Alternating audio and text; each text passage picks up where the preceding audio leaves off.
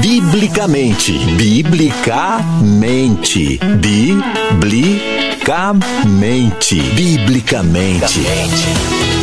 Nosso jeito de pensar influencia diretamente no nosso modo de viver. Pense biblicamente. Viva biblicamente. Uma conversa franca e séria sobre nosso jeito de viver. Viver biblicamente. Agora.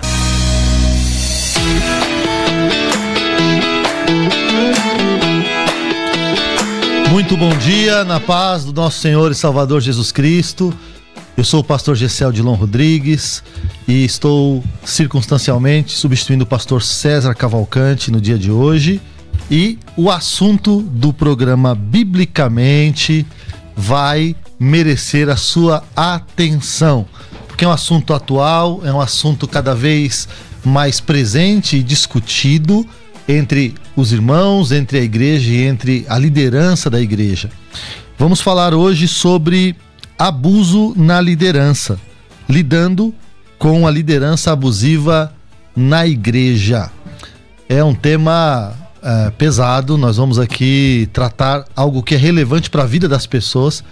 Entendemos que este tema ele faz parte do dia a dia de muitos, por que não dizer milhares de cristãos que estão debaixo de uma liderança abusiva e tudo feito em nome de Deus, em nome da Bíblia, em nome da, da revelação particular e pessoal de uma liderança. E para falar sobre este assunto hoje, nós trouxemos dois pastores que uh, são conhecidos nossos, que trabalham este tema e que estão preparados para nos ajudar a conversar. O programa, biblicamente, você que é ouvinte sabe que não é um debate, ele é uma conversa onde nós vamos juntos falar sobre o tema. Bom, as nossas redes sociais estão abertas já para você mandar a sua pergunta e o telefone da rádio e o WhatsApp estão abertos. É o 11 98484 9988 11 9 84849988. Você pode mandar para cá a sua opinião, a sua dúvida, a sua sugestão. O que é que você pensa sobre isso? Será que isso acontece? Para falar sobre esse assunto, está conosco o pastor Tiago Santana. Ele é pastor da Igreja Alicerce na cidade de Santos, São Paulo, formado em administração de empresas, em comércio exterior, é profissional da área de logística portuária e no Ministério tem a formação no seminário Verbo da Vida. É um teólogo autodidata. A paz do Senhor, pastor Tiago Santana, seja bem-vindo. A paz do Senhor, pastor Gessé, muito bom estar aqui mais uma vez, novamente com o pastor Luciano. Já fizemos programa juntos alguma vez. E é, é, isso, acho que esse tema é importantíssimo, é um tema é, que está inclusive em alta no momento por conta do despertar da consciência da, das pessoas em geral Fico muito feliz pelo convite de estar aqui hoje participando. Muito bem. Estamos também recebendo o pastor Luciano Scala, pastor e vice-presidente da comunidade evangélica Vale da Bênção, é presidente da ONG Viver na Bênção, diretor responsável pela Casa de Recuperação para Dependentes Químicos. O pastor Luciano hoje conta com três projetos: distribuição de refeições nas ruas, Casa de Recuperação e Missão Humanitária em Mo Casa de Recuperação e Missão Humanitária em Moçambique, na África. Paz do Senhor, Pastor Luciano.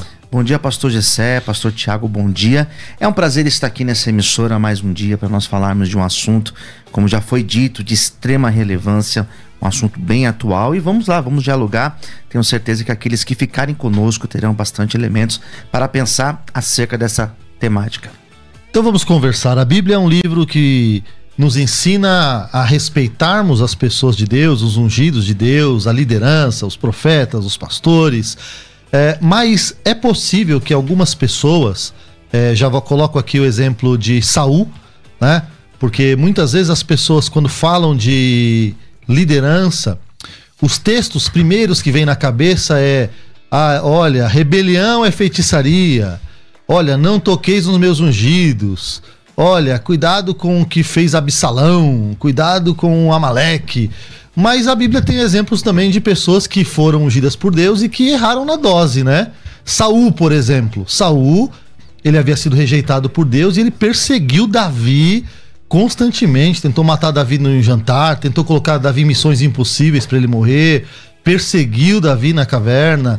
Então tem homens de Deus que às vezes eles erram na dose porque acham que uh, apenas eles são homens de Deus, né? Sempre é assim, ó, respeito ao homem de Deus. Quem é homem de Deus? Sou eu. Então aqui nós temos três homens de Deus na mesa. Quem aqui é mais homem de Deus do que o outro, isso, né? Isso, isso é uma grande bobagem, né? Sim. Mas o que, como caracterizar, pastor, o que é liderança abusiva e dentro desse, desse seu comentário aí? Porque a Bíblia manda obedecer. E aí? Não, vamos lá. Primeira coisa, né? O conceito de homem de Deus ele é veterotestamentário. É um conceito da lei do judaísmo. Não aplica na igreja. Por quê? No Antigo Testamento, quem é o homem de Deus? No Antigo Testamento, a presença do Espírito Santo era restrita aos reis, aos sacerdotes e aos profetas. Esses eram os ungidos, porque eles tinham a exclusividade da unção do Espírito Santo. Ok? Então o povo olhava para estas pessoas, o rei, o sacerdote, o profeta, e dizia: lá vai um ungido de Deus. Lá vai o homem de Deus. Esse conceito não se aplica para a igreja cristã. Porque na igreja cristã, todo crente é habitado pelo Espírito Santo, todo crente é homem de Deus. Todo crente é mulher de Deus. Qual é a doutrina apostólica? 1 João, capítulo 2, versículo 20. Vós tendes a unção que vem do santo. Ou seja, Jesus Cristo é o ungido, porque Cristo no grego é ungido. Cristo é o ungido, e quando Cristo morre, ressuscita e é assunto aos céus, ele diz: Recebereis poder ao descer sobre vós o Espírito Santo e sereis minhas testemunhas, meus mártires, porque testemunha no grego é mártir. Então, a partir disso, todo crente recebe da unção do ungido, que é Cristo. Então todo crente é ungido porque tem a unção de Cristo. Eu sou pastor de uma igreja local, mas eu não sou mais ungido do que os meus irmãos da igreja local, porque eu não tenho algo que eles não têm. Tudo que eu tenho, eles têm, que é o Espírito Santo. A diferença do pastor, do bispo, ah, de alguém que exerce uma função ministerial na igreja é vocação é dom, mas todos somos ungidos e todos somos homens de Deus. Se no Antigo Testamento se dizia, ai daquele que toca no meu ungido, no Novo Testamento Jesus diz, ai daquele que faz tropeçar o meu pequenino. É uma inversão das prioridades, é uma inversão da ética, é uma inversão da lógica sobre a, as relações de poder. Isso é o Evangelho. Agora, a religião institucionalizada, ela procura uma veterotestamentarização da doutrina de autoridade. Para quê? Para privilegiar as estruturas hierárquicas de um sistema que é, explora, domina, né? E governa o povo de uma maneira antibíblica e principalmente anti é, neotestamentária. Perfeito. Pastor Luciano, como qual é o limite disso? Quando que uma liderança ela passa a ser tóxica e abusiva dentro do cenário religioso? Pastor, pastor Tiago, ele tocou no assunto aí que eu acredito que a maioria das igrejas, pelo menos as igrejas pentecostais, foram ensinados há mais de 100 anos o contrário do que ele apontou mas ele apontou biblicamente um alerta aí que eu Sim. acredito importante eu tô com ele no que ele falou. Claro. Uh, na sua opinião, qual é o limite disso? Muito bem, a, a fala do pastor foi extremamente pertinente, né? Pastor Tiago foi cirúrgico. É exatamente isso, a pessoa se apodera de textos do Antigo Testamento para fazer exatamente essa, é, esse abuso nós temos no Antigo Testamento apenas 11 homens que receberam esse título de homem de Deus. E é bem aquilo que o pastor falou.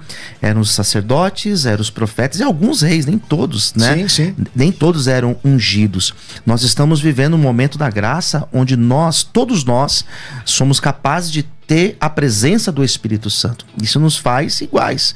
Não existe um melhor do que o outro. Quando nós pensamos numa liderança abusiva, é muito importante nós re ressaltarmos que isso não se dá apenas na, na igreja evangélica.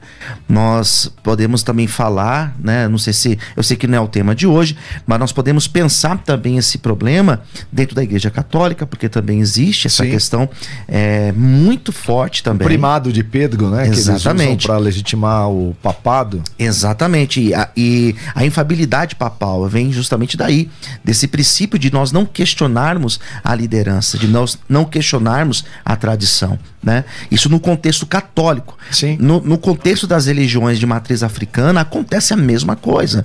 Que o Papa, na verdade, ele é uma espécie de monarca religioso, Sim. né? E se nós olharmos para o Antigo Testamento, Deus só dá monarcas para o povo porque o povo foi débil. Deus não queria dar monarcas. Sim. Deus queria, lá por, por meio de Samuel, Deus disse que ele queria que é ser ele o, o, o, rei do povo, mas o povo clama por uma autoridade humana monárquica. Sim. Né? E Daí na igreja Saul, cristã, né? é, e na igreja cristã uh, nós vemos no Novo Testamento exatamente isso, que Deus dá o Espírito Santo para que nós não precisemos de um monarca ou de um papa ou de um líder é, geral da igreja. Esse seria um, Cristo cabeça. De um sacerdote sim. até mesmo. Sim, mas, sim, Pastor né? Luciano, é, qual é o limite? O, como é que o irmão que está ouvindo esse programa vai saber que o líder é abusivo ou não? O que, que acontece no dia a dia da igreja? No dia a dia da igreja, de forma mais, mais prática, né, de forma mais pastoral, para nós pensarmos essa temática, primeiro, o líder, quando ele não aceita ser questionado, aí já demonstra que a sua liderança ela é tóxica. O líder, quando ele exige com que as pessoas que estão ali ao seu redor dê contas para ele, a pessoa tem, existem líderes que exigem que a pessoa vai começar um relacionamento que vai lá pedir a benção para ele, né? Que a pessoa que vai trocar de carro ou que vai trocar de emprego ou que vai de repente comprar um, um bem, um imóvel, a pessoa tem que ir lá pedir a benção do líder. Isso são alguns diagnósticos que a gente pode ver dentro de uma liderança que, que é considerada tóxica, né? Esse, essa, essa prestação de contas excessiva que o, a, o subordinado tem que passar para o líder. Né? O senhor, o senhor acha, vocês dois, uma pergunta, é, que existem psicopatas ocupando o púlpito de igreja? Ah, isso com certeza, porque inclusive é, é fruto de estudo isso, né? As pessoas que, que uh, e, estudam já, cientificamente esse assunto. Um né? psicopata né? no púlpito, defina. É, o psicopata é o seguinte, né? As pessoas que, que definem e estudam a ciência sobre esse assunto, elas dizem que a figura do psicopata facilmente uh, se torna uma liderança religiosa. Por quê? Porque o psicopata é, principalmente, assim, primeiro que o psicopata, quando a gente fala de psicopata, não necessariamente nós estamos falando de serial killers, né? Há muito essa confusão, né?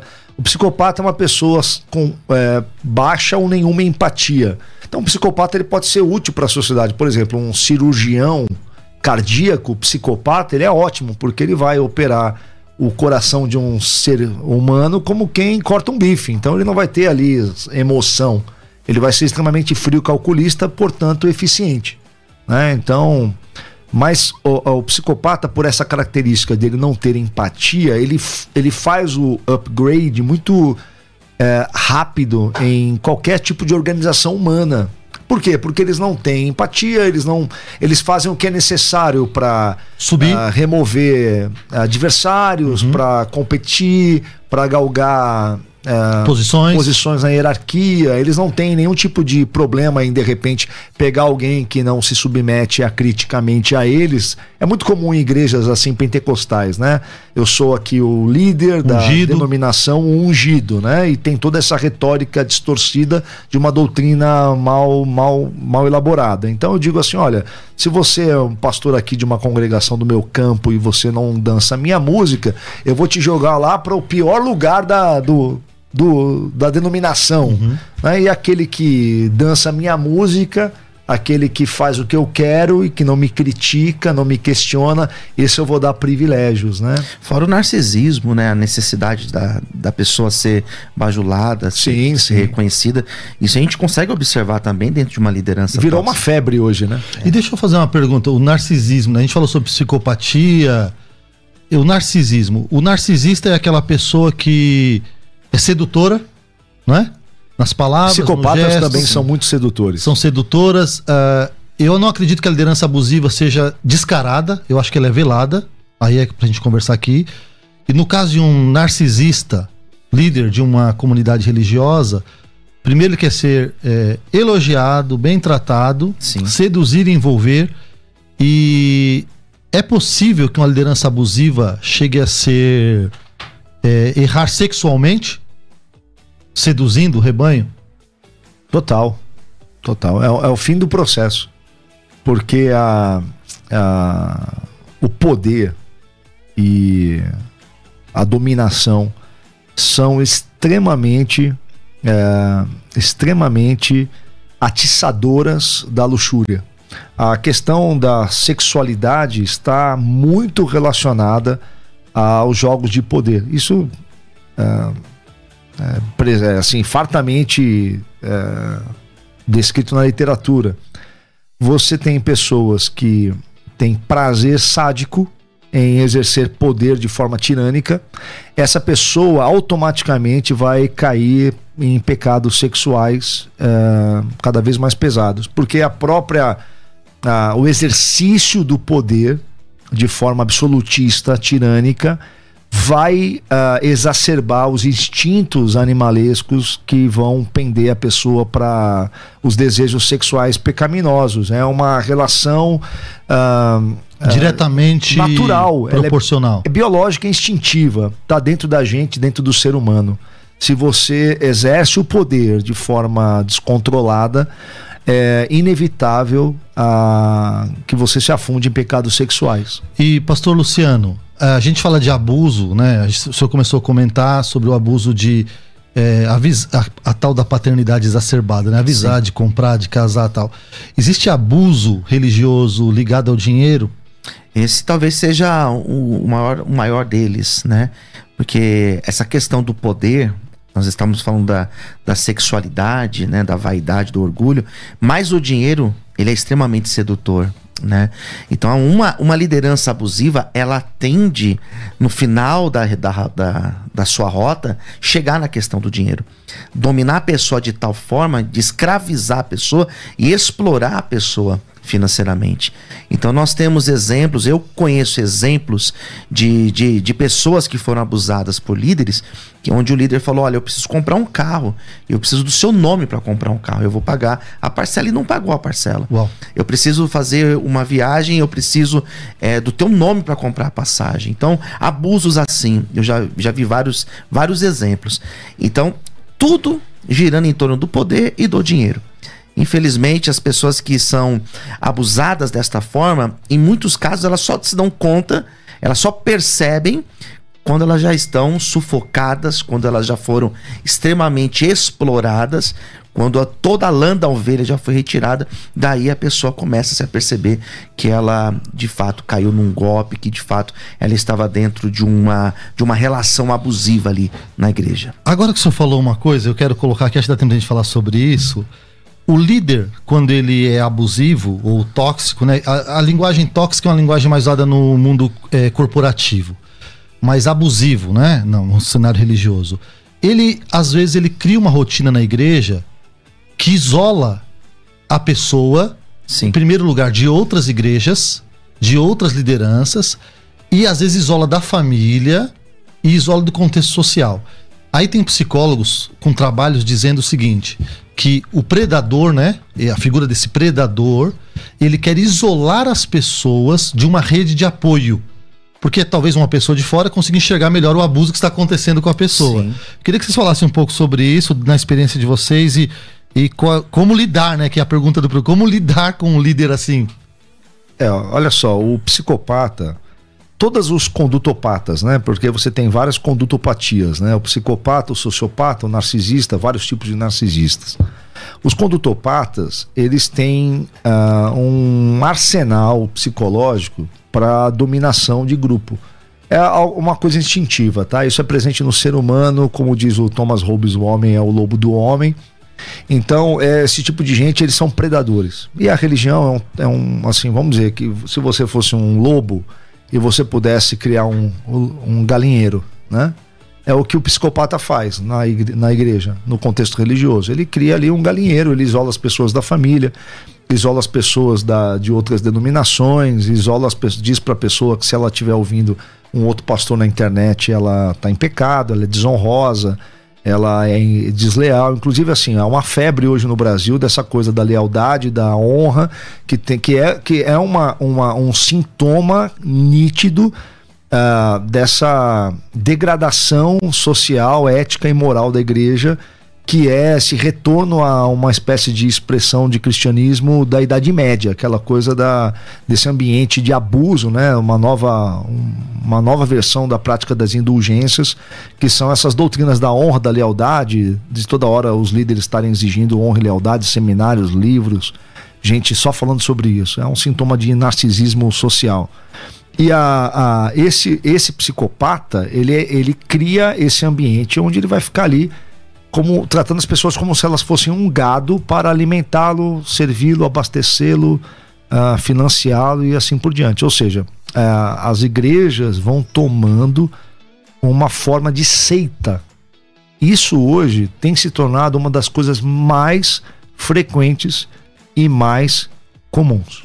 Pastor Porque tira a pessoa do convívio. Vamos, vamos ouvir o seu isso. comentário e vamos chamar Sim. o break em seguida, tá bom? Certo. É muito interessante isso porque, de fato, cria-se uma rotina dentro da igreja que é impossível a pessoa ter uma vida social.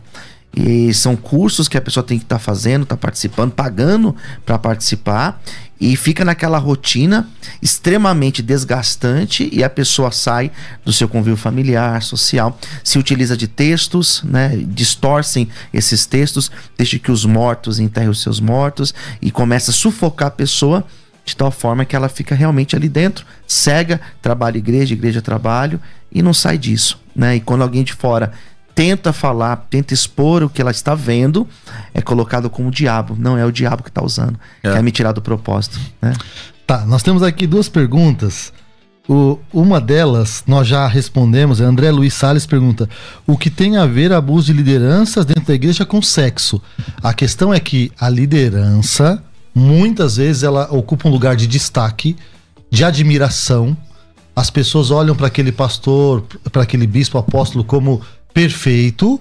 E aí essas pessoas ah, sentem-se seduzidas por eles, conversam de maneira desarmada com esses líderes e acaba assim acontecendo uma um abuso dessa fragilidade e dessa abertura que culmina no sexo, respondendo a sua pergunta. Outra questão são mais absurdas, que são líderes que dizem que para ter a comunhão com Deus tem que ter sexo com ele. Nós vimos João de Deus isso. fazendo isso, Vimos outras pessoas e dentro da igreja algumas seitas também, no Canadá, Estados Unidos, tem isso daí. Uh, vou deixar uma pergunta no ar para a gente, quando voltarmos, respondermos ela. É pecado não querer trabalhar na obra? Não aguento mais cobrança da liderança. Os líderes só sabem cobrar. E fala, só cobrar. Af. Vamos pro break e a gente volta com essa pergunta. Biblicamente. Aceite o desafio de pensar e viver biblicamente topa participar de um desafio comigo? É, a gente a gente fez uma aula de teologia grátis esses dias e foi muito legal, né? Foi muito legal, cara. Teve mais de 10 mil pessoas assistindo no total, né? Não ao vivo, mas depois tal. E, e eu, a pessoa, eu, eu me empolguei. A FTB se empolgou e, e, e ensinar a Bíblia é, é, a nossa meta, é a nossa missão. É claro que a gente precisa sobreviver, por isso nós vendemos cursos de teologia, somos uma escola, uma escola, afinal. E assim a gente conseguiu mais de 100 mil alunos no decorrer de 20 anos e tal. Vocês conhecem a minha história. Mas é, eu quero oferecer para você. É um desafio. Eu perguntei assim: você topa entrar no desafio comigo? Qual é o desafio? Férias de janeiro com teologia. Férias com teologia.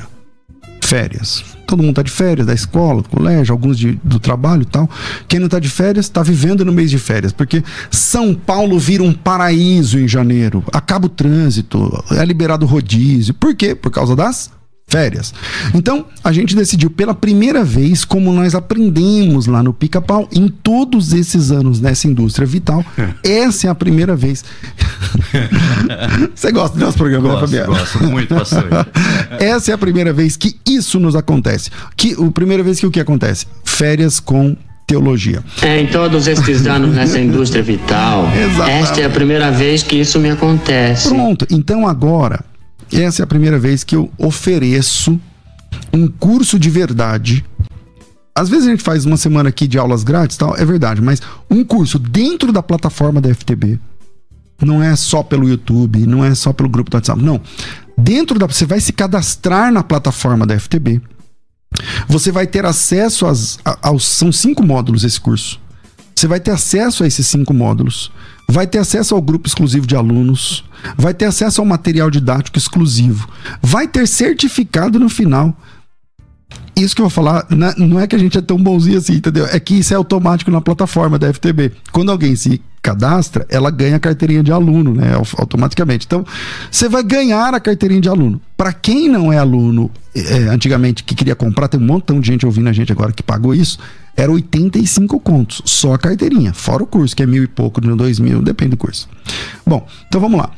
Curso de férias. Férias com teologia. São cinco módulos. Primeiro módulo, Cristologia. Cara, você vai aprender por que as pessoas, nós entendemos que Jesus é a chave da hermenêutica da Bíblia. Por que Jesus é o centro das Escrituras? Por que Jesus Cristo é o centro das Escrituras? É disso que eu vou tratar no, na primeira aula, dia 3. Dia 10. Bibliologia, a confiabilidade da Bíblia. Posso confiar nos escritos bíblicos? Posso confiar? O que, que é cânon? O que... Aula de bibliologia, módulo de bibliologia. Terceiro módulo, antropologia, o homem, a queda e a redenção. Homem, queda, redenção. Homem, queda, redenção. Uh, quarto módulo, teontologia, a trindade e suas nuances. Quantos debates você me viu aqui nesse ano uh, mostrando para hereges unicistas, sabelianismos, é, TJs, tal, a, a, doutrina da Trindade. Então, a Trindade e todas as suas nuances. Cara, você vai aprender. Ó, vem comigo na, nesse curso de férias. E o último módulo, são cinco módulos, a guarda do sábado e suas implicações. O que, que é lei? O que, que é graça? Por que, que a lei não serviu de aio? Que negócio é esse? É, como, como é que funciona essa questão do sábado? O que, que é o sábado? Então, é nesse mês de janeiro. Isso não vai ficar para a posteridade, não dá para, ah, esse mês não vai dar, vamos ver no mês que vem. Não. São cinco módulos com material certificado, carteirinha. O que, que eu quero? Eu quero proporcionar a você uma experiência de aluno, de aluno, de aluna da FTB. Uma experiência, tá certo? É, eu quis fazer isso 100% gratuito. Não dá por conta da plataforma. A plataforma é paga, então a gente tem que pagar a plataforma. Então, vai que eu falo e entra mil alunos, aí eu tenho que pagar os mil. E é 10 cada um. Então eu tô repassando esse valor. Então você paga 10 reais e participa desse curso comigo. Esse valor é ridiculamente simbólico, tá? Eu podia fazer simbólico por 30, 40, mas não, é o valor da plataforma lá, é 9, não sei quanto, eu coloquei 10. Então, 10 reais, a gente, isso é para pagar, enfim, é a plataforma, tá? A gente nem ganha nada com isso. E dentro desse curso de cinco módulos, as aulas são ao vivo nas noites de quartas-feiras. Então, eu comecei falando assim: topa entrar no desafio comigo? Você vai precisar me emprestar seu tempo durante cinco quartas-feiras, às 19h30. Que horas eu falei, Fabiano? 19h30. 19h30. Entendeu? Então, das 19h30 às 21 horas é comigo, eu e você, ao vivo. Ao vivo, não é nada gravado, é ao vivo. Com material, com grupo de alunos, com certificação, com carteirinha, tudo. Só que você vai pagar só 10, não é 10 por aula. É dezão pelo projeto inteiro.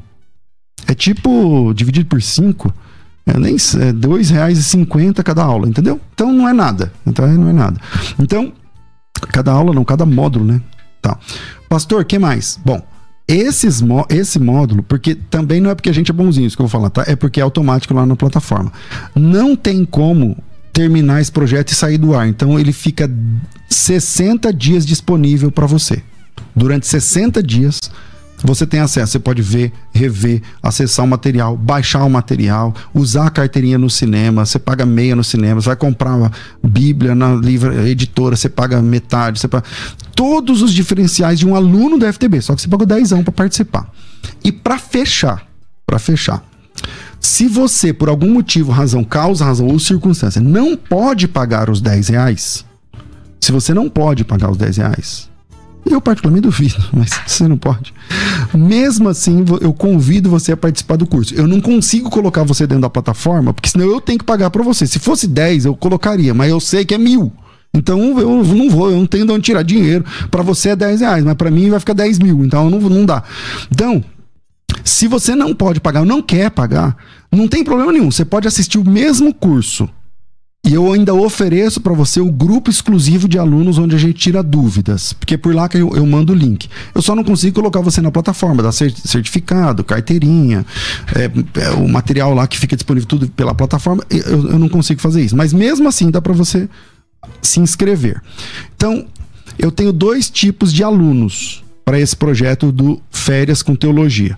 Tem o cara que não vai pagar nenhum centavo e ele vai assistir às aulas, receber o link e participar do grupo de alunos, grupo de WhatsApp. É pelo grupo que eu mando o link para você. Já que você não está na plataforma, só tem que entrar no grupo, beleza? Então quanto você paga? Nada, zero. É o que eu queria cobrar de todo mundo. Mas como eu quero dar a experiência, o gostinho de ser aluno, então eu estou repassando o custo de 10 anos. 10 reais. Você paga 10 reais. Como, pastor? Ah, Pix, cartão, parcela. Você nem sei se não dá, né? É 10 conto. Você paga os 10 reais agora e fica esperando. Já quando você faz o pagamento, já entra no link de cadastro, você mesmo se cadastra. Aquilo é sua matrícula. Seu nome, seu e-mail, não sei o que lá. Beleza. Fez a inscrição, pagou. Vamos dizer que é no Pix, vamos dizer que é no cartão de crédito, sei lá. Você pagou Pagou, olha lá no teu e-mail que o link lá da, do curso já fica disponível para você. E aí é só esperar. A primeira aula é dia 3 de, de, de janeiro. São noites de quartas-feiras. Janeiro tem cinco quartas-feiras, dias 3, 10, 17, 24 e 31. Cada uma dessas, cada uma dessas quartas-feiras é um módulo. Primeiro módulo Cristologia, segundo Bibliologia, terceiro Antropologia, quarto Teontologia e quinto Apologia é, a gente vai viajar nas páginas bíblicas. Isso de graça. É, é o mesmo curso para todos. A diferença é o certificado, a carteirinha, o material, enfim, as coisas, por 10 anos. Então, vê aí, pensa, ora a respeito. Mas você precisa mandar mensagem agora. Não dá para ficar esperando. Por quê? Por causa dos feriados. Então me manda mensagem agora no WhatsApp, só fala assim: é, nome, tracinho, férias. Eu já sei que é pro curso de férias. Eu já mando o link. Eu, a gente não vai nem conversar, tá? Você fala assim, por exemplo, pastor Aguinaldo tracinho férias, Cláudia tracinho férias, Everton tracinho férias. Quando o nosso pessoal olha lá e aparece férias, ele já manda o link para você fazer o, o, cadastro. E o link é esse aqui, ó, parecido com esse aqui que eu tô mostrando para você. Peraí, esse aqui, ó. Eu dou um zoom aqui, pastor. Vamos ver aí. E o link é, é esse aqui, ó. Vai cair aqui nessa, nessa página, onde você escolhe ou você paga zero, tá vendo aqui? E aí você clica aqui, só entra no grupo, ou você paga os 10 e clica aqui, uh, e vai aqui e faz o seu cadastro, tá certo? Então é, é só isso, tá? Então me manda agora. Isso aí você não tem que conversar com ninguém, não tem. Porque às vezes é um curso caro, mil reais, dois mil, três mil, então você tem que falar com a esposa, tem que falar com o marido, previsionar e tal. Não, é 10 reais, cara. É 10 reais. Só que, olha a hora aí. O nosso expediente hoje termina mais cedo devido ao final do ano. Então, é só pegar teu. Não adianta mandar no YouTube. Chama pelo WhatsApp. 11 9 30 30 1234. 011 São Paulo. 9 30 30 1234. 011 9 30 30 1234. É, é, vamos lá.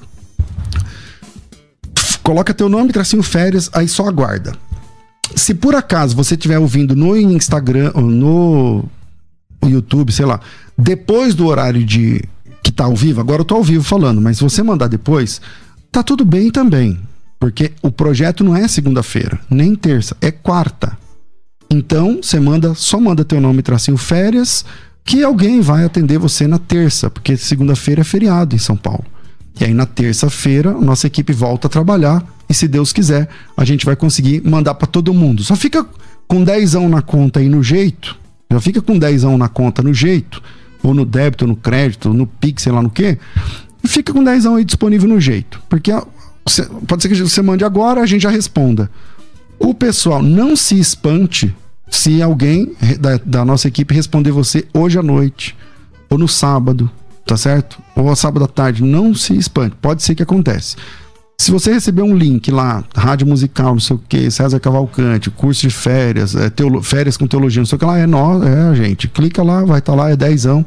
Aí você paga e já faz o seu cadastro, tá? E se você não pode ou não quer pagar os 10, mesmo assim, você é meu convidado, você é minha convidada para esse mergulho nas escrituras. O Antônio está dizendo, vai ser gravado? Vai. Vai ser gravado mas fica na plataforma. Então é para quem pagar os dezão, beleza? Quem não tem, uh, uh, quem não pagou os dezão tá tudo bem, assiste de graça também, só não fica gravado. Tá certo? É isso aí, Deus abençoe quem vai, quem vai, quem vai, levanta a mão e o WhatsApp para você fazer a sua inscrição por 10 reais nesse projeto chamado Férias com Teologia é, é 9011 São Paulo para todo lugar do Brasil e do mundo 011 São Paulo 9 3030 1234 011 9 3030 1234 9 3030 1234 9 30 30 1234 coloca teu nome tracinho férias e vem com a gente que vai ser benção demais. Vai! Você que acompanha a Musical FM não pode perder. Programa Debates Musical FM. Temas que fazem parte do dia a dia. Assuntos importantes que podem esclarecer as suas dúvidas. Sempre com convidados especialistas para debater sob a luz da palavra de Deus. Debates com o pastor César Cavalcante. De segunda a sexta, às 11 da manhã, na Musical FM. Mais unidade cristã. Questionar, pesquisar, aprender, conversar sobre o assunto. Tudo isso nos faz crescer, biblicamente. Voltamos ao Biblicamente. Hoje estamos tratando um assunto muito prático que é lidando com a liderança abusiva na igreja. O primeiro bloco nós tocamos em alguns assuntos bastante delicados e pertinentes e agora nós vamos uh, retomar aqui a discussão. Bom, uh, para Saul, Davi era rebelde. Para Deus, da, Saul era abusivo. Para os sacerdotes, Jesus era um rebelde com os seus doze seguidores. Para Deus, os sacerdotes eh, fariseus eram abusivos. Como identificar e como lidar com uma liderança abusiva? Nós falamos aqui sobre dinheiro, sobre sexualidade e ficou uma pergunta aqui, porque alguns líderes eles não se postam como pastores do rebanho, cuidadores, aqueles pastores é, que realmente dão a vida pela ovelha. Pelo contrário, eles tiram a vida, a reputação, o nome da ovelha. E aqui uma irmã mandou uma pergunta se ela é obrigada a trabalhar na igreja. Ela disse, Maria, Mary, Mary LV diz: é pecado não querer trabalhar na obra? Não aguento mais cobrança de liderança. Os líderes só sabem cobrar, só cobrar. Af. Pastor Luciano, começa a falar sobre isso. pois é, é, hoje em dia tem acontecido muito isso, essa cobrança excessiva. E é necessário nós falarmos que, primeiro, para você fazer a obra de Deus, você tem que ter um chamado para isso. E não é você estar subordinado ao pastor no sentido de uma, uma ele não é uma, uma autoridade que você não pode questionar, que você não pode perguntar, que você não vai ter a sua liberdade para ter a sua vida. O que tem acontecido hoje é exatamente isso. As pessoas elas estão se cansando daquela rotina exaustiva da igreja acaba que torna-se uma rotina e a pessoa se sente cada vez mais obrigada a fazer e ela vai ter todos os seus dias, todos os seus momentos ocupados pelas atividades da igreja. Você é livre e tudo aquilo que nós fazemos para o reino de Deus, tudo aquilo que nós fazemos para a obra de Deus, deve ser feito de forma voluntária, de forma espontânea. Existem lugares que a pessoa pode estar doente, que ela vai ter que fazer, ela vai ter que carregar o piano nas costas. E nós sabemos que não é isso que, que Deus quer de ninguém. Nós somos livres e todas as vezes que nós encontramos textos falando sobre o fazer a obra, sempre vai ter o voluntário. Voluntariamente eles deram, voluntariamente eles fizeram. Deus ama o que faz com alegria, o que dá com alegria. É dessa maneira que nós devemos fazer a obra. Sobre o voluntário, é, o senhor pode comentar também, uh, mas olha só, eu falo do voluntário, mas o pastor tem o um microfone na mão. O pastor tem o tempo de fala. Quem discorda dele não tem oportunidade. Quem discorda dele é cortado, cortado de uma lista de obreiros. Quem discorda dele é cortado da convívio pacífico na sociedade. É, esse voluntário pode em algum momento se tornar uma, uma lavagem cerebral? Olha só, é, até aproveitar o gancho da pergunta da, da irmã aí, né? É pecado não querer trabalhar na obra? É pecado. Você não querer fazer a obra de Deus é pecado. A questão é: a igreja, a instituição religiosa é a obra de Deus? Nem sempre. Entende? A obra de Deus, por exemplo, a obra de Deus consiste no meu serviço religioso? Onde diz isso no Novo Testamento?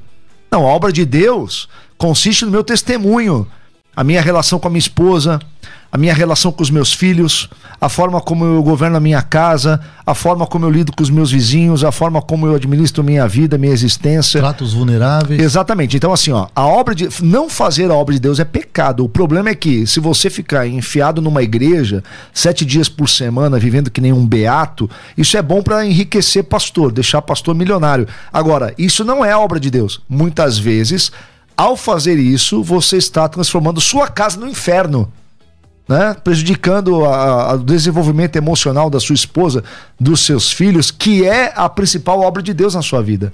A família é o seu maior dever sagrado. Então, obra de Deus, as pessoas têm que entender. Existe uma retórica religiosa que favorece a instituição religiosa, onde se diz que a obra de Deus é a organização religiosa. Não. A obra de Deus, na perspectiva do Novo Testamento, é a vida de cada crente refletindo a imagem de Deus, dando testemunho de Jesus Cristo. Isso é obra de Deus. E a obra de Deus, às vezes, acontece dentro da igreja. Mas na maioria das vezes, ela está acontecendo na sua vida quando você glorifica a Deus por meio de uma vida que uh, transmite, que reflete a glória de Deus.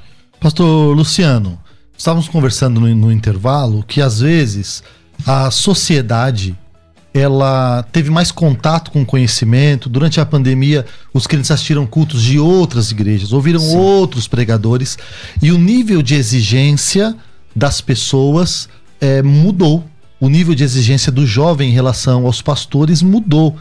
E tem pastores que não se atualizam. Então, quando um líder, por exemplo, ele não tem condições de liderar esse, esse novo rebanho, porque ele não consegue dialogar ou não consegue entender uma crítica. Hoje os jovens estão criticando abertamente. Eu não Sim. concordo com você. Eu acho que tá errado, tá escrito isso. E o líder, para sufocar a, opinião, diz que é homem de Deus, que é chamado, que é mulher de Deus, que é chamado, é que é medo, apóstolo. Né? É, é, a gestão do medo e da culpa. Sim. Qual é o problema da igreja de um líder não assumir que não está preparado para segurar determinado cajado, então faz a igreja sofrer? É, é, é, é a tendência de quando a liderança ela não tem é, presença de Deus nela. Isso, sobretudo, a presença de Deus. Quando ela não tem essa facilidade de comunicar, de se, de se fazer entender acontece isso, eu preciso prender as pessoas. E o líder que não gosta de aprender. E, e tem muito isso, né? É, então eu preciso prender as pessoas e como que a gente prende? É com medo, é com sentimento de culpa, é colocando nas pessoas, é, ou tentando colocar nas pessoas uma mentalidade que não é bíblica, é uma teologia que não é bíblica.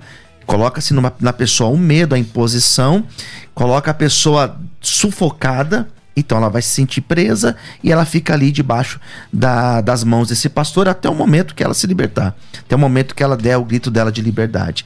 Mas muitos pastores têm ido por esse caminho. Por quê? Exatamente por isso. Teve essa abertura, as igrejas estão nas redes sociais, as igrejas você consegue acessar, você consegue conhecer, você consegue ter acesso a outros conteúdos e acaba que os pastores estão ficando para trás. E acaba fazendo isso, exatamente isso. Pastor Tiago, é, quando uma liderança é tóxica ou abusiva, ela vai usar a Bíblia para validar o seu pensamento. Então é comum, não sei se vocês já viram isso, o pastor lê a Bíblia num texto de multiplicação de pães e na hora de pregar, ao invés de falar sobre o poder de Deus, a multiplicação dos pães, ele consegue pregar sobre rebeldia naquele texto, porque ele quer proteger a igreja de alguém que pensa diferente dele que, que você acha disso? Olha só, nós, toda, todo assunto na Bíblia, ele precisa ser compreendido de forma global, né? Então, por exemplo, se usa muitos textos que falam sobre a obediência à autoridade, sem expor os textos que falam sobre o abuso da autoridade. Então, se você tem um texto, por exemplo, Hebreus 13, 17, obedecei vossos guias espirituais. Você também tem 1 Pedro 5, Pedro dizendo assim: olha, você não deve dominar o rebanho. Né? Você não deve é, exercer domínio sobre o povo. Então, assim, quando você vê uma liderança que só prega um lado da questão, porque você tem a Bíblia dizendo assim: pecado de rebeldia é pecado de feitiçaria, ok. Mas você tem os apóstolos dizendo, Atos 5, 29, mais vale obedecer a Deus do que aos homens. Lutero, Lutero foi rebelde contra os líderes religiosos da época? Se Lutero foi rebelde, então vamos todos voltar para o catolicismo, por exemplo. Né? Então todas as denominações que foram abertas têm que voltar para sua origem. Então assim, quando o líder ele fala de rebeldia só a rebeldia contra ele, mas ele não ensina ao povo como o povo deve se portar quando este líder estiver em rebeldia contra Deus, então ele está sendo é, maldoso. Leviano. É próprio texto lá de Malaquias, que é tão utilizado nas igrejas, Malaquias 3, que fala acerca dos dízimos, das ofertas, mas pouco se fala que aquela palavra foi direcionada para as lideranças. Sim. Né? Pouco se fala. Quando a gente tem, por exemplo, o texto de Isaías, capítulo 1, que fala sobre praticar o bem, a causa das viúvas, dos órfãos, um texto que fala para a liderança. Sim. Né? E acaba que é, é se ensinado para o povo e a liderança. Tem um texto, tem um texto que eu gosto muito. Depois eu quero propor uma questão. Tá, Vai. tem um texto que eu gosto muito, que é o, quando o apóstolo João, em 3 João, ele fala sobre um personagem do Novo Testamento que é muito pouco comentado, que é o tal do Diótrefes, né? Porque ele, ele diz aqui que uh, Diótrefes gosta de ser o primeiro entre eles. João tinha dificuldade em falar com aquela igreja porque um camarada chamado Diótrefes, que era um líder da igreja, exercia primazia sobre os irmãos e não deixava a mensagem de João chegar expulsava as pessoas. Depois você em casa. Pra Diótrefes ele estava defendendo o rebanho, né? É, defendendo o rebanho a fim de exercer sobre eles uma primazia que lhes trouxe, lhe trouxesse privilégios. Então, a Bíblia tem textos que nos vacinam contra todas estas coisas. Então, assim, primeira coisa, o crente tem que saber se alimentar da palavra. Tem que aprender a olhar para a Bíblia e extrair da Bíblia a verdade. E nós precisamos saber que muitas lideranças religiosas não vão ensinar o povo a ser é, um povo maduro, porque eles querem se manter no poder sempre. Criar né? na igreja a dependência da, de uma figura. Sim. Exatamente, porque a pessoa que não conhece a Bíblia, ou que não tem um conhecimento mínimo da Bíblia, ela facilmente é manipulada. Deixa eu colocar uma pergunta para vocês dois. Eu vou pedir dois minutos para cada um, para a gente tentar falar. É, a liderança abusiva está ligada à megalomania e como que o líder religioso pode ser identificado por megalomania? Começar, pastor Luciano. Poxa, eu acredito que sim, acredito que é, esse abuso parte daí, né? Dessa ideia, dessa, dessas ideias de crescimento, de poder, que vai explorar as pessoas, que vai explorar as ovelhas, que vai explorar os obreiros, parte daí. Então eu penso que os abusos, eles estão em torno justamente disso. Desses pastores que têm essa, esse desejo, esta sede para o crescimento, para fazer a sua igreja crescer e expandir, e daí começa então os abusos, porque daí vai vir também o retorno financeiro para eles. Olha Pastor só. Tiago, megalomania gospel, existe isso? Olha só, a megalomania, eu até abri aqui o Google para pesquisar, né? A megalomania é uma supervalorização mórbida de si mesmo. Ela é uma psicopatologia, uma doença mental, ok? Ah, o megalômano, ele tem predileção pelo grandioso ou majestoso, ele tem mania de grandeza. Gente, está cheio de megalômanos na, na religião evangélica. Cheia, está repleto. Né? Eles se autoproclamam, eles só não se autoproclamam querubins, serafins, vice-deus e a quarta pessoa da trindade, porque isso seria, soaria ridículo. Né? Mas eles se autoproclamam várias coisas. Os grandes ungidos que devem ser honrados, que devem ser obedecidos autoritariamente, é, é, acriticamente. Olha só, a rebeldia é um grande problema, porque a rebeldia conduz ao caos. Olhando para modelos, por exemplo, de organizações sociais e políticas, a rebeldia ela conduz a uma espécie de anarquia. Ninguém lidera anarquia. Certo? Só que a, o autoritarismo ou o totalitarismo conduz para um outro lado, que é o lado da, da, uh, de um governo totalitário, certo? Ok? Então, rebeldia é anarquia e excesso de autoridade é totalitarismo. Quando você olha para dois extremos. Quando você olha para o Apocalipse, o que que o Apocalipse está dizendo que é o diabo, o inferno? É um governo totalitário. Não é o caos do, do anarquismo que aparece como o final da história, o fim do processo histórico da humanidade, como o fim dos dias ou o fim dos tempos. Não é a anarquia. É o totalitarismo, é o excesso de autoridade, é a figura do anticristo. Só para finalizar, anticristo não é aquele que é anti-Deus. Anticristo é aquele que é tão parecido com Cristo que o substitui.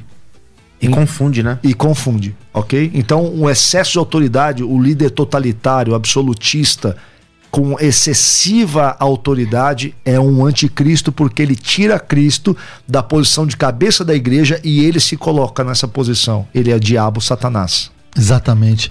Vamos para a vinheta das considerações finais. Não tem vinheta, Rafa. Me pegaram de surpresa. Então vamos lá. Eu gostaria de, nas suas considerações finais, Pastor Luciano, o senhor tem dois minutos, o senhor falasse sobre como se proteger, como a igreja deve realmente lidar com a liderança abusiva. Legal. Então, primeiramente, eu quero agradecer pelo convite, pastor Gessé, agradecer ao Tiago também pela partilha. Foi um, um assunto muito bom de conversar é um problema. Nós estamos aqui para conversar de um problema. Isso é um problema da nossa atualidade, não é um problema exclusivo das igrejas evangélicas, é um problema de liderança. Isso nós vamos encontrar em todas as religiões. Para você estar vacinado, para você se prevenir de uma relação abusiva, prevenir de estar numa igreja onde ocorre o abuso, em primeiro lugar, é você ter conhecimento bíblico. A partir do momento que você tiver o conhecimento bíblico, você vai entender que a figura do sumo sacerdote, ela já não é mais para nós. Você vai entender que o templo já não tem mais a função que existia lá no passado. Nós temos Cristo, nós estamos subordinados a Cristo. É claro que o Senhor colocou pastores para pastorear a sua igreja. Eu não sou antipastor, até porque eu sou pastor. Seria incoerente a minha fala. Mas nós precisamos ter uma liderança que seja sadia, um líder que você olhe para ele e você vê Deus na vida dele, você vê mansidão, você vê o fruto do espírito na vida dele. Então, se você quer entender ou enxergar na sua liderança se ela de fato ela provém de Deus, basta você ver o fruto. Basta você ver aquilo que a pessoa ela exala. Aquele que está debaixo da palavra, ele é subordinado à palavra. E esse é o líder. O líder não é aquele que veio para ser servido, ele é o primeiro a servir. Quando a gente lê, por exemplo, o Evangelho de Marcos, Jesus, ele se coloca na condição de servo. Ele é aquele que amarra a toalha na cintura e vai lavar os pés dos seus discípulos. Uma liderança que não é abusiva é uma liderança que se coloca na condição de servo. Perfeito. Quem quiser encontrar o senhor? Bom, para você falar comigo, para você conhecer os projetos que já foram divulgados aqui no começo do nossa, da nossa conversa, a Casa de Recuperação para Dependentes Químicos, se você precisa de ajuda, eu estou aqui para te ajudar. Vamos ajudar pessoas que querem sair das drogas. Se você quer me ajudar na missão na na África, se você quer me ajudar a entregar é, refeições para as pessoas que estão em situação de rua, me chama no Instagram, Luciano Escala Luciana Escala, igual tá aparecendo aqui na tela, e eu te passo mais informações e nós vamos ajudar as pessoas que realmente precisam. Perfeito. Pastor Tiago, dois minutos para considerações finais, explicando como se defender da liderança abusiva.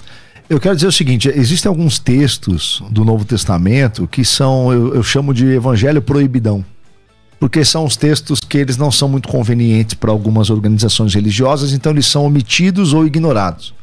Dentro destes textos, o principal é Mateus 20, que também se repete em Marcos 10 se repete em Lucas também.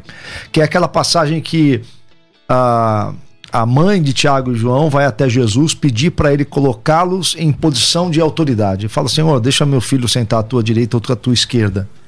E aí Jesus esclarece para os discípulos, porque os discípulos estavam acreditando que Jesus estava indo assumir o trono em Jerusalém e a partir dali instauraria um reino uh, temporal e governaria as nações, né? Uh, destronando o Império de Roma. E Jesus explica para eles o seguinte: ele diz assim, olha, os, os governos da terra, né, nas nações da terra, os governantes governam sobre os demais. Ele está dizendo assim: ó, existe um modelo hierárquico que é secular, que é mundano, onde o mais forte manda no mais fraco, o maior manda no menor, o mais poderoso manda no menos poderoso, o mais rico no menos rico, o mais influente no menos influente, o mais bonito no mais feio, e por aí vai. Ele diz: Entre vós não será assim. Entre vós não será assim. Então, isso é Mateus 20, 26, 27, 28. Ele diz: Entre vocês não será assim. Ao contrário, quem quiser tornar-se importante entre vocês deverá ser servo, e quem quiser ser o primeiro deverá ser o último. Então, a forma de liderar na igreja de Cristo, ela é ao contrário da forma de se liderar nas organizações humanas seculares e mundanas. Então, onde há autoridade espiritual na igreja é, excessiva, ali há mundanismo. A igreja evangélica precisa aprender a enxergar mundanismo, secularização nas suas estruturas hierárquicas exacerbadas. Mundanismo não é só quando o jovem da igreja vai onde não deve ir. Mundanismo não é só quando o jovem da igreja ouve a música que não deve ouvir.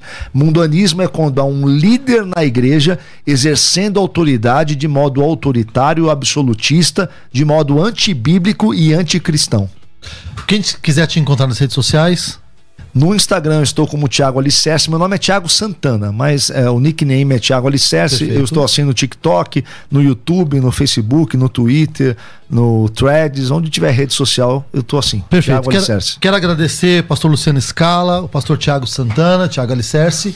Agradecer a Rádio Musical por abrir esse espaço para diálogo de um problema, de uma situação que é prática e é do dia a dia de milhares ou milhões de brasileiros. Bom, uh, nem todas as lideranças são tóxicas. Nós todos somos a favor de pastores, de apóstolos, de bispos, somos a Com favor da liderança ordenada por Jesus nos padrões bíblicos. Nós estamos tratando, ou estivemos tratando hoje, dessas, dessas anomalias que de vez em quando aparecem aparecem uns líderes que se acham donos do rebanho, melhores do que Deus, e eles querem ser tidos como os únicos homens de Deus e todos que pensam diferente administrativamente não são homens de Deus, são levantados pelo diabo. A esses nós aplicamos a Bíblia Sagrada, dizendo que existe uma multiforme graça de Deus. Se você está debaixo de uma liderança abusiva e tóxica, peça ajuda, busque uma rede de apoio. Você não é obrigado a satisfazer homens. Aliás, é lícito ouvirmos antes a Deus do que aos homens. Isso está na Bíblia. Foram os apóstolos que disseram. No demais disso, se você está numa comunidade pastoral, sirva ao Senhor com alegria, apresente-se ao Senhor com júbilo e Deus vai te abençoar. Eu quero aproveitar esse espaço para convidar vocês para a inauguração da igreja Tua Graça e Vida na cidade de Arujá. Nós vamos inaugurar esta igreja no dia 17, 18, 19 e 20 de janeiro, às 20 horas. O endereço é Estrada de Santa Isabel, número 1201, no Boulevard Arujá Lagos, Arujá Lagos Boulevard. É uma igreja que nasce com a missão de trazer acolhimento, reconciliação e unidade, pautada na palavra de Deus. E nós preparamos uma festa linda para receber vocês, dia 17, 18, 19 e 20 de janeiro em Arujá. Muito obrigado a todos, a paz do Senhor Jesus. Nossa mente, pensando biblicamente. Você ouviu pela Musical FM. Um tempo para pensar biblicamente.